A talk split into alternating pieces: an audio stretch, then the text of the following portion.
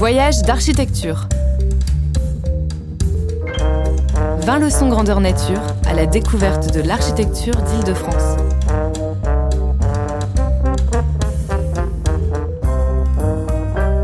Une émission des CAE d'Île-de-France, d'après les leçons itinérantes organisées lors des Journées nationales de l'architecture 2017. Avec le soutien de la Direction régionale des affaires culturelles d'Île-de-France.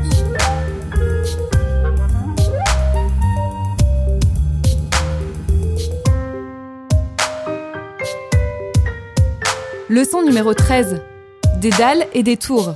Un reportage de Sonia Deschamps. On va y aller euh, dans un instant. Prendre le bus, tout le groupe 13 est là. Dès sa naissance, l'urbanisme produit une foison de projets inventifs pour remédier aux engorgements de Paris en séparant les flux de circulation. Dans la lignée de la reconstruction apparaît l'urbanisme sur dalles. Ce modèle, associé à une architecture de tours, longtemps décrié, est aujourd'hui réenvisagé. Un voyage en car et à pied avec l'or vaste. Bonjour. Welcome on board. On s'en va. Je suis Laure Bast, euh, architecte au CAUE des Hauts-de-Seine et je conduis aujourd'hui ce voyage euh, sur euh, les dalles à la Défense. Pourquoi une promenade sur le thème des dalles et des tours Ça, c'est la question. Euh, c'est une promenade que euh, nous avons proposée parce que la dalle est un, est un archétype urbain du 2e 20e siècle, qui est une forme jeune, qui a eu une durée de vie très brève, qui a été très rapidement condamnée, mais c'est une forme également répandue, très répandue. Quant aux tours, eh ben, leurs sont indissociables. Dalles et tours forment ensemble ce qu'on appelle l'urbanisme vertical ou plus communément l'urbanisme de dalles ou urbanisme sur dalles. On est face à deux archétypes architecturaux qui euh, aujourd'hui encore ont la particularité de susciter à la fois le rejet et la fascination. La dalle, hein, déjà pour euh, commencer, en fait, on va tenter de euh, vous, en donner une définition. Elle est relativement simple. hein. Elle désigne en fait un urbanisme, un plateau continu surélevé sur lequel se déplacent les piétons à l'abri des circulations motorisées. Les circulations se développant donc entre, on va dire, le dessus de la dalle, son épiderme, et le sol naturel. On n'est pas donc dans un urbanisme de sous-sol, on n'est pas dans du souterrain, on est vraiment dans un système épais de socle à l'intérieur duquel circulent tous les euh, flux de euh, transport, véhicules, aération, enfin tous les flux à la fois, on va dire, routiers et techniques, et au-dessus desquels circulent les piétons et où se développe la vie quotidienne. La tour donc est indissociable de la dalle hein, et elle est aussi indissociable des quartiers d'affaires. Donc là, euh, on arrive à la question de la défense. L'inverse n'est pas vrai, mais la dalle, elle, est toujours accompagnée de tours. Les tours forment en fait la solution parfaite au zoning vertical que l'on recherche avec la dalle.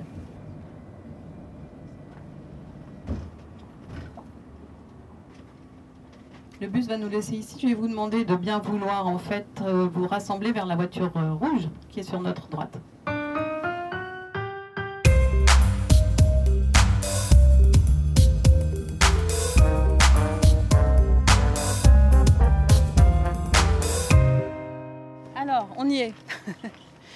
Vais essayer de parler un peu fort, mais un micro va arriver. Donc, euh, si vous entendez pas, dites-le moi.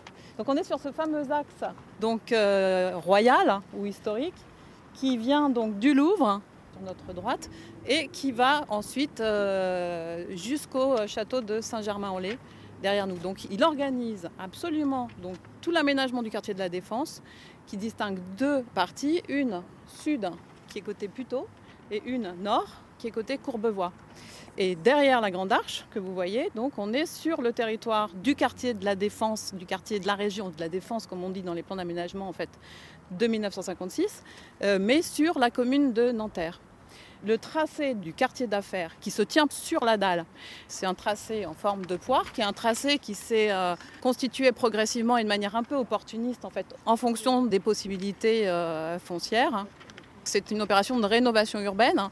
Donc à ce moment-là, il existait quand même un certain nombre de bâtiments sur le, territoire. Il a fallu euh, exproprier euh, un certain nombre de personnes et les reloger. Ce qui a été fait un peu sur le territoire euh, du quartier d'affaires, beaucoup ensuite sur le quartier de Nanterre. En 1956, il y, a un plan d'aménagement de la région parisienne qui ne concerne pas que de, la défense, qui concerne de manière beaucoup plus large Paris et sa région, qui fixe l'objectif donc d'un quartier d'affaires à la défense. Ce qu'on a peu en tête, en fait, en réalité, c'est euh, le, fait que ce quartier est, donc il est jeune et il est extrêmement mobile. Le marché a ses exigences qui font que, paradoxalement, une tour est très vite obsolète. Certaines tours en sont déjà à leur euh, troisième vie. Donc le plan d'aménagement, le premier, parce qu'après il y en a eu plein d'autres, mais donc on va parler du premier, il hiérarchise, parce qu'il est extrêmement contraignant le premier en fait. Mais très vite, en fait, il sera lui aussi, on va dire, obsolète, soumis à des règles qui ne seront plus des règles d'urbanisme, qui sont celles des marchés, etc. Et donc, euh, il, sera périmé au bout de 6-7 ans. Le premier plan de Mars, par, contre, ordonne donc un espace qui, qui est hiérarchisé selon trois ordres de bâtiments. Il y a des tours qui sont normées, donc qui sont des modules de 42 mètres sur 24 mètres, qui ont des hauteurs de 100 mètres. Donc c'est ce qu'on appelle les tours de première génération. C'est 64-69 en gros. Donc les tours, des habitations, puisque l'un des objectifs du quartier était d'être mixte, comme on disait à l'époque, donc qui comprenait des habitations. Des habitations, c'est pareil, qui sont en fait, euh, qui doivent développer des plans extrêmement normés eux aussi, d'immeubles dits à patio. Les, les, urbanistes les appellent les palais royales. C'est le modèle qui est développé. Donc en fait, c'est des immeubles carrés avec une cour intérieure. Ils sont montés sur pilotis et cette cour euh, contient un jardin. Donc l'idée, c'est que en fait, euh, l'œil euh, circule à rez-de-chaussée sur la dalle, partout. Et enfin, dernier point, donc il y a une série de commerces hein, qui accompagnent tout ce qui est voirie, donc en pied de bâtiment. Ça, c'est les grandes données du, premier plan masse.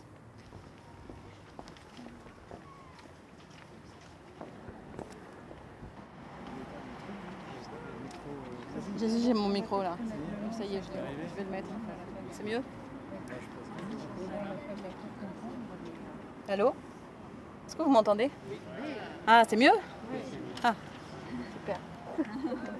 On va poursuivre par ici.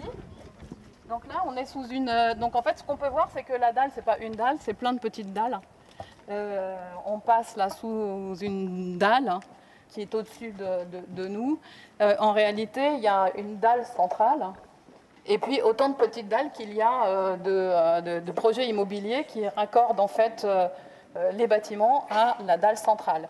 Donc on, se rend compte que cet espace qu'on pensait extrêmement euh, normé, organisé, ordonnancé, etc., en fait développe partout des tas de sous-espaces impensés euh, ou peu pensés, et que cette, ce navire qu'est la défense est en fait un espace extrêmement poreux. On peut s'en échapper de partout en réalité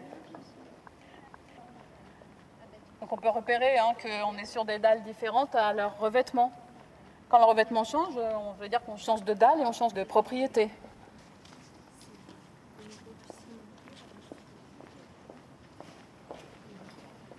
Là, on est au pied d'un bâtiment euh, remarquable, qui est un des rares euh, exemples d'architecture brutaliste euh, en, région parisienne. Alors, ce qu'on appelle l'architecture brutaliste, c'est pas l'architecture brutale, mais c'est l'architecture. Souvent, on pense ça c'est l'architecture qui révèle la matière. On voit que les coffrages étaient faits avec des planches de bois qui ont imprimé le béton. Cette résidence, ça s'appelle la résidence Vision 80. Elle est euh, le fait de Jean-Pierre Jouve, André Frischlander et Charles Manfredos. Elle date de 1973. Elle fait des tas d'emprunts en fait à la, cité radieuse de Le Corbusier. Il y a des, jardins en toiture. Hein. Il y a euh, des rues intérieures. Hein. Euh, elle est construite sur pilotis, donc là, comme tous les immeubles de, logement hein, de, la Défense qui sont construits sur la dalle, euh, sur, pilotis pour laisser passer euh, le, paysage. Le pourcentage, c'est quoi l'habitation les, les, proportions, alors, on a 160 000 salariés et 25 000 habitants sur le quartier d'affaires. Dès la deuxième génération de Tours, on oublie les logements. C'est-à-dire qu'il faut financer ce grand barnum et là, les logements passent vraiment au deuxième plan.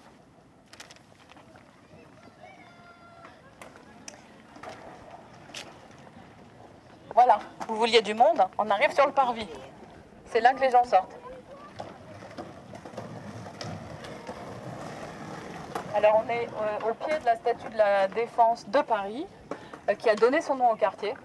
Puisque euh, c'est cette statue qui était sur le rond-point euh, de la place de la demi-lune, donc la fameuse butte de Chantecoq, hein, qui était donc le dernier point euh, d'inscription de l'axe royal en direction de Saint-Germain, depuis le palais du Louvre jusqu'à ce qu'on le prolonge avec la défense finalement.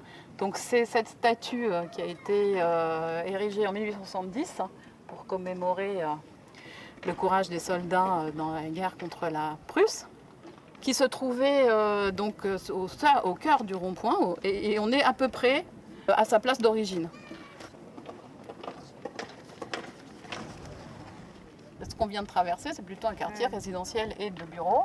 Euh, là, en fait, autour du parvis, on a la plupart des euh, commerces. Donc le CNIT et le centre commercial des 4 temps. Le centre commercial des 4 temps, donc c'est 1980, c'est début des années 80, qui change radicalement la donne à ce moment-là. Mais c'est vrai qu'une des questions permanentes, euh, constantes en fait de l'aménageur, alors pas, au départ, mais euh, à partir des années, euh, fin des années 70, c'est de savoir comment faire vivre ce lieu à toute heure du jour et de la nuit. C'est une question qui continue de se poser au-delà de la Grande Arche, donc sur, sur Nanterre. Alors, merci. Je vais chercher mes petites notes. Juste deux mots sur, euh, l'art. On était au bassin de Takis, donc au point de départ, euh, je vous en ai pas parlé, mais donc c'est euh, Takis qui est un artiste grec, comme ça, l'un des plus importants, on va dire, des années 70, 80, qui a construit le bassin qui est à l'origine de, la dalle là-bas, qui contient 49 feux lumineux qui font face à Paris et qui donc font signe la nuit. Et là, on est sur la fontaine à gamme qui est un projet, c'est un projet conçu pour la défense par, euh, l'artiste en question. Dès les années 70, en fait, l'aménageur, en même temps qu'il travaille avec des paysagistes, euh, des architectes, des urbanistes, qu'on crée des équipes pluridisciplinaires comme euh, ça se fait beaucoup euh, à partir de ce moment-là, invite également les artistes à collaborer. Et c'est une collaboration opérationnelle, c'est-à-dire que les artistes sont également donc euh, oh, il y a des commandes qui sont faites pour installer des œuvres d'art et ponctuer, continuer à ponctuer cet axe. Et puis il y a des invitations à faire, à aménager en fait ce dispositif. On est dans un système que les villes nouvelles auront aussi à, la même époque développé, donc cette commande, ce rapprochement avec des artistes pour euh, penser la ville et euh, peut-être aussi lui donner le supplément d'âme qu'à l'époque euh, on, essaye de lui trouver. Et c'est une invitation en fait faite aux artistes qui correspond aussi avec une interrogation que les artistes à ce moment-là ont sur leur propre place dans la société. Ils quittent les musées pour travailler sur d'autres champs. L'arrivée de la, des quatre temps en fait à la défense a eu un, effet euh, énorme sur la fréquentation du quartier. C'est-à-dire que ça a drainé très très vite, quasi instantanément, euh, la venue de euh, énormément de monde alentour. Il a été associé à des cinémas. au moment où il a ouvert, il y avait une patinoire à roller, il y avait une discothèque, et il y a eu un effet léal. C'est-à-dire que le centre commercial a connu le même un peu ce qui s'était passé aussi au Hall, c'est-à-dire que ça, ça, a été devenu le point de, de rendez-vous en fait, et de de toute une population tout autour du quartier, y compris à échelle assez lointaine et pas directement euh, reliée au quartier. Je crois qu'aujourd'hui, euh, c'est le premier centre commercial français en fréquentation.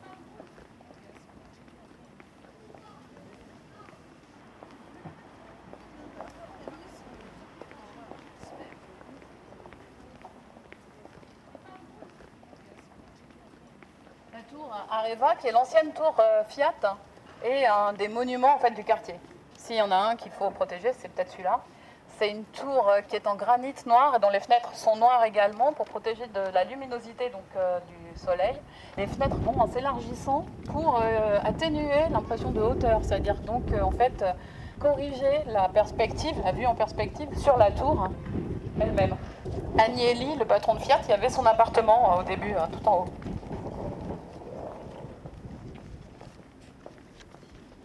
La tour qu'on voit de dos, là, ici, c'est la tour Majinga. Donc ça, c'est une des tours récentes, en fait. Hein. C'est les tours euh, récentes du quartier. Euh, c'est les premières tours qui s'ouvrent, qui développe des doubles pots, ce qu'on appelle des doubles pots thermiques, donc avec des protections thermiques qui permettent de ventiler en façade. Et donc, elle, elle, comprend des jardins tout en haut, au sommet, et ces loggias, qui sont des loggias plantés, qu'on voit creuser donc là du côté plutôt. Ce sont des bureaux, toujours des bureaux. Bon, moi, je suis toujours venue faire mes repérages en semaine. Je vous jure, tout est ouvert. Et il y a du monde.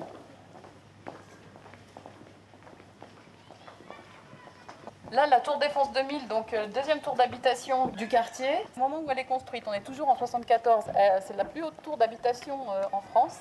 Elle comprend 46 étages. Et en plus, elle est construite sur une butte naturelle, donc ça lui confère une présence très importante, y compris à distance. D'ailleurs, euh, à propos de marquage euh, du paysage en fait francilien, la défense est quelque chose qui a des, qualités de, repère hein, à l'échelle métropolitaine qui sont considérables. On voit la défense euh, depuis Cergy, on voit la défense depuis le Bourget, on voit la défense et y compris donc de manière plus rapprochée à Sèvres, à Boulogne, etc. Mais enfin, la défense bénéficie, c'est vraiment la, la, conjonction, on va dire, de cette dalle, de cette colline et puis de cet emplacement euh, distancé par rapport à la scène qui font d'elle un spectacle euh, visible de loin. Et là, vous allez voir, c'est quand même assez singulier. En fait, pour rejoindre le parvis, il faut traverser le centre commercial. On va tous se faire fouiller.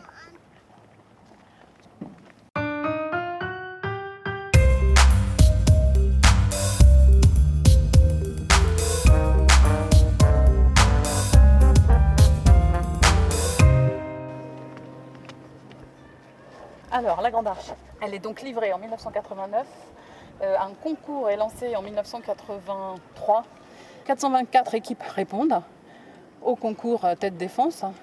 Une équipe est finalement euh, retenue, c'est in fine c'est donc le président François Mitterrand qui, qui finalise le choix. Et donc c'est le choix de la Grande Arche qui est fait. la Grande Arche, quand on ouvre les plis pour savoir qui est l'auteur de la Grande Arche, eh bien personne ne le connaît. Johan Otto von Sprekelsen est un Danois qui est professeur d'architecture, euh, euh, qui en tout et pour tout dans sa vie d'architecte a fait cinq petites églises. Et quand on cherche à le joindre pour lui annoncer qu'il a gagné le concours de la tête défense, il est injoignable. En fait, il est parti à la pêche avec sa femme pendant trois jours et euh, le gouvernement français n'arrive pas à le joindre. Ça fait toute une histoire. Bon, bref, on finit par réussir à le joindre. Il euh, s'associera, c'est obligatoire quand on construit en France, quand on est étranger. Je ne sais pas si c'est encore vrai aujourd'hui, mais je pense.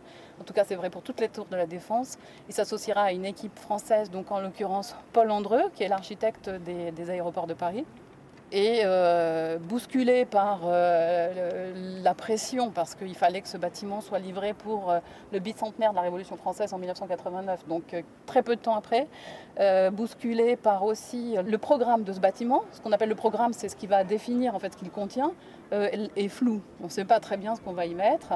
on parle à un moment donné de carrefour de la communication accueilli dans le toit, là-haut. Euh, et c'est sur la base de cette idée, en fait, à laquelle euh, Spreckelsen tenait beaucoup, qu'il avait répondu.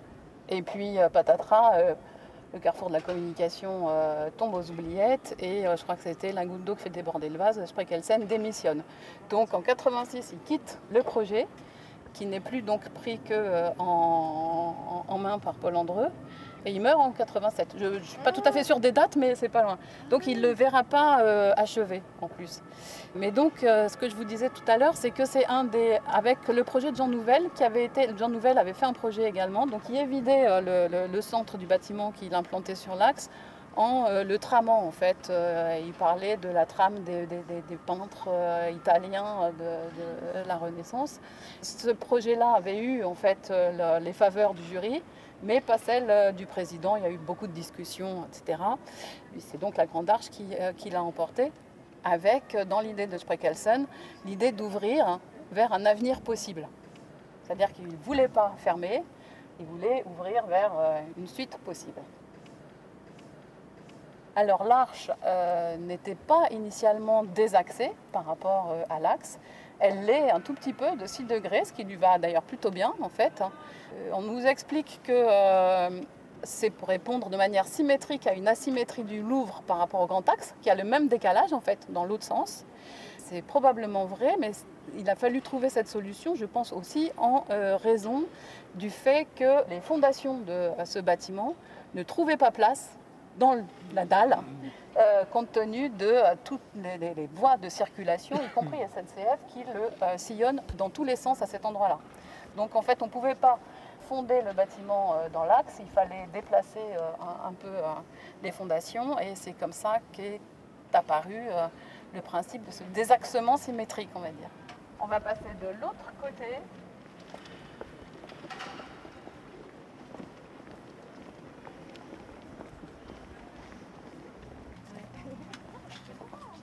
On est au terme de, euh, de notre parcours. Bravo, merci, bravo.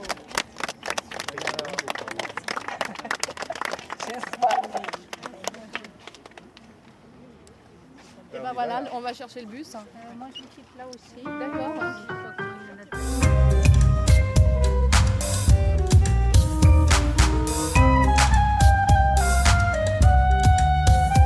Voyage d'architecture. Une émission des conseils d'architecture, d'urbanisme et de l'environnement d'Île-de-France.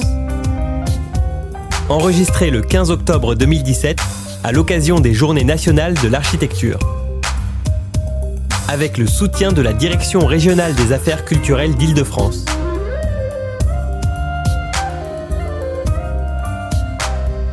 Mixage Pierre Fombonne. Musique composée par Gatane. Une série de reportages produite par David Habitant. À retrouver en podcast sur le magazine web thema.archi et sur le www.caue-idf.fr.